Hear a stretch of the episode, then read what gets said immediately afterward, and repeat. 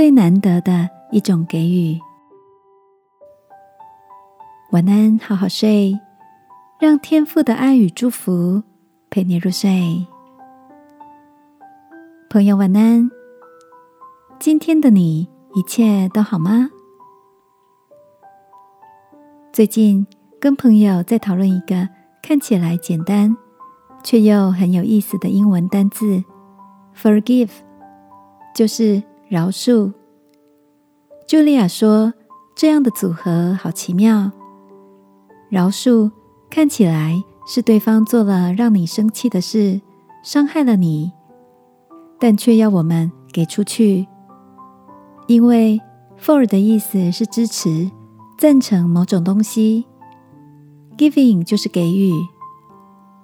茱莉亚想了想说：“饶恕一个人不容易的事，要在对方亏欠你的地方给予恩典。”就像一个人欠你钱，而你让他不用偿还，所以一个能够饶恕对方的人，他一定知道自己是活在恩典里，才有能力把饶恕的恩典给出去。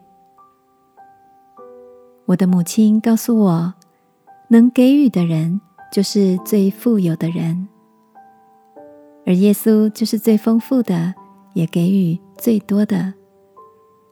他在为我们的罪上十字架时，还向天父祈求饶恕我们，说：“父啊，赦免他们，因为他们不知道自己在做什么。”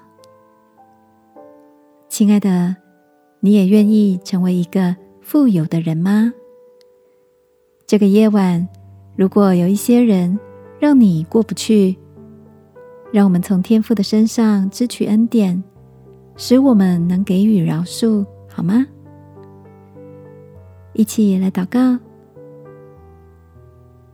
亲爱的天父，我愿意饶恕那些冒犯我、使我伤心的人，也让我能在原谅后得着心灵的自由。祷告，奉耶稣基督的名，阿门。晚安，好好睡。祝福你的给予，使你更蒙恩典。耶稣爱你，我也爱你。